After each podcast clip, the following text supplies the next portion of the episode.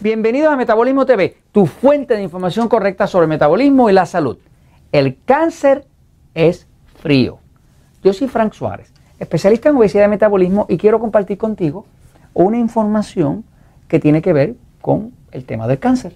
Últimamente he estado envuelto con el tema de la investigación del cáncer porque estoy trabajando con un libro eh, que se llama Si yo tuviera cáncer, donde básicamente pongo toda la ciencia que conozco, y qué cosas se recomendarían desde el punto de vista científico, desde el punto de vista práctico, para hacer si uno quisiera evitar un cáncer, ayudar a alguien con cáncer, ese tipo de cosas. ¿no? Este, eh, pues, uno de los temas es que descubro que el cáncer definitivamente es frío. Eh, les explico un momentito ahora en la pizarra. Fíjense.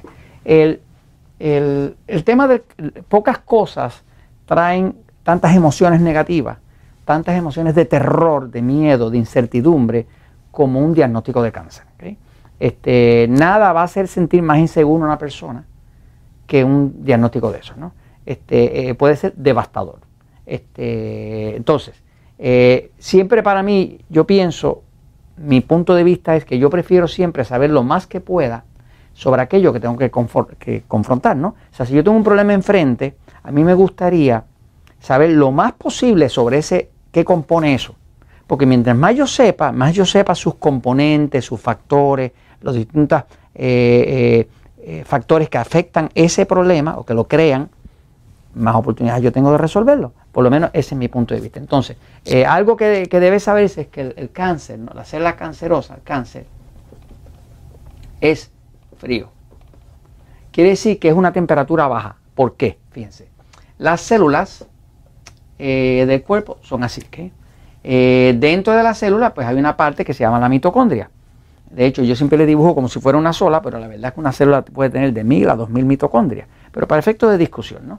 Eh, esa parte que se llama la mitocondria es donde eh, penetran los carbohidratos en forma de glucosa, las proteínas en forma de aminoácidos, las grasas y aceite, que son lípidos en forma de grasitas y aceite, aquí. Y aquí también es que entra el oxígeno. Cuando hay eh, eh, eh, combustible, que sería carbohidratos, proteínas, grasas, aceite, y hay oxígeno, pues entonces hay combustión.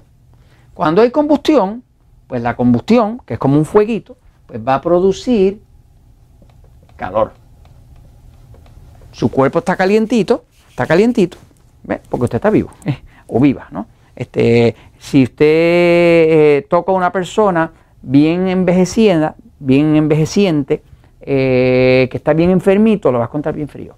De hecho, cuando usted toca a un paciente de cáncer, lo va a encontrar bien frío. La temperatura de un paciente de cáncer siempre es fría, ¿no? A menos que esté pasando por un momento de fiebre, ¿no? Pero generalmente la, temperatura del paciente canceroso eh, es fría. Y es fría porque su cuerpo no está pudiendo producir suficiente energía, ¿no? Ahora, el cáncer es frío.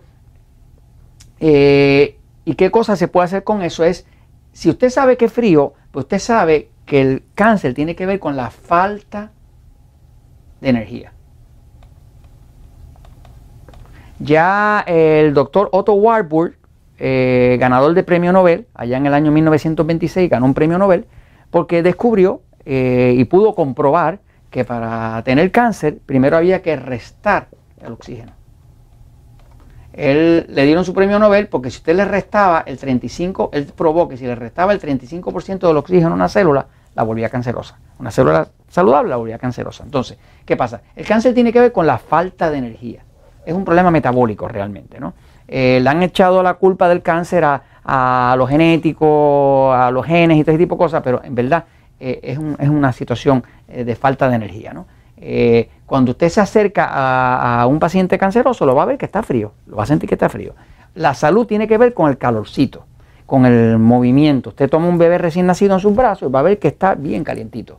Se le acerca a una persona bien enferma y va a ver que si está bien débil, va a estar bien débil. Ahora, eh, ¿qué se puede hacer y por qué es que muchas de las terapias que recomienda para el cáncer tienen que ver con calor?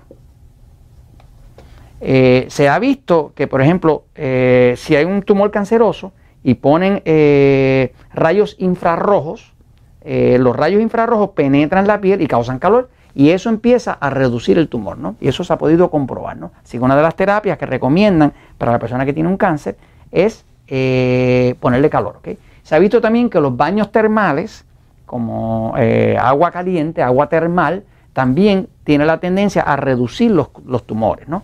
Porque el cáncer de por sí es frío, pero es frío porque eh, no tiene energía, no crea energía. La célula cancerosa, en vez de oxidar, lo que hace es que fermenta.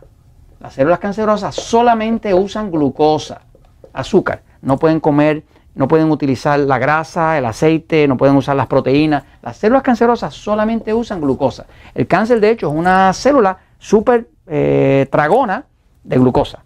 Por eso, la peor forma, se ha podido demostrar que si se mantiene la glucosa muy alta, pero si la persona come mucho chocolate, dulce, pan, harina, lo que sea, mientras tiene un cáncer, lo que hace es que eso hace crecer. Así que si usted tiene a un paciente, un, ser querido con cáncer, por favor, no le lleve galletitas, no le lleve pan, no le lleve chocolate, no le lleve dulce. Porque, porque lo que hace es echarle eso es como echarle gasolina al fuego, ¿no? Así que básicamente el cáncer es frío. Por lo tanto, todo lo que sea aumentar calor, tiende a reducir el cáncer. ¿Qué cosas pueden hacerlo? Pueden hacer eh, un baño termal, puede hacerlo a infrarrojo, puede hacerlo tomar agua. Porque cuando usted toma suficiente agua, el agua aumenta la energía que se llama ATP en la célula y eso aumenta el calor. Eh, y lo otro que lo hace es tomar el sol. Si ya se ha visto que tomar el sol eh, crea vitamina D y la vitamina D aumenta la energía de las células, eh, además es anticáncer. Así que cuando usted piense en alguien con cáncer, piensen, eh, está frío, hay que aumentar el calor. Y unas recomendaciones básicas para evitar el cáncer es eh, manejar estas cosas como baño termal, infrarrojo, sol, suficiente agua para que se cree suficiente energía para que haya calorcito. La vida tiene que ver con el calor. El calor tiene que ver con el movimiento. Las cosas vivas se mueven, las cosas muertas no se mueven. Así que a la hora de mirar un cáncer o de evitarlo, piense en que su cuerpo necesita calor. El sol es bueno, el agua es bueno, los rayos infrarrojos son buenos para calentar el cuerpo y los baños termales también lo son. Y esto se los comento porque la verdad siempre triunfa.